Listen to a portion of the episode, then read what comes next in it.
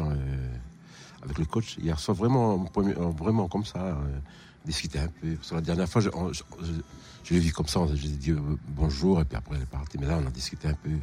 Vraiment, j'ai eu la rencontre avec la, grande dame qu'elle était, quoi, la, la personne qu'elle était. À la fin du, du, du, show, j'ai versé quelques larmes parce que voilà, j'ai, je ne pensais pas qu'ils allaient, ils allaient tous se, se, se, se me choisir. Quoi.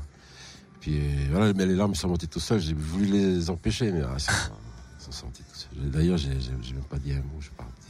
Mais Monsieur Vincent, il m'a fait sortir de la scène parce que ça y est, j'ai commencé à pleurer, le maquillage comme ça à partir. C'est une belle aventure, c'est une belle plateforme, c'est des belles rencontres, c'est des, vraies rencontres avec euh, des gens qui aiment bien la musique, c'est euh, tranquille. Dans le public, il y avait mon fils, puis il y avait un, fan, euh, c'était un fan, et puis un, un beau-frère, beau-frère. Mais quel wow. talent Et quelle classe Mais quelle que d'émotions surtout ah, tu l'aimes bien, lui, Gulan. Mais il hein parle vrai, voilà, c'est, ça vient du cœur et ça se ressent tout de suite. Et continue l'aventure. Ça, c'est déjà un point positif. Est-ce qu'il fait partie de vos candidats préférés, peut-être Dites-le nous sur les réseaux sociaux et demain, un nouveau débrief The Voice, juste après 8 h Retrouve le débrief The Voice en replay. fréquenceplusfm.com. Fréquenceplusfm.com.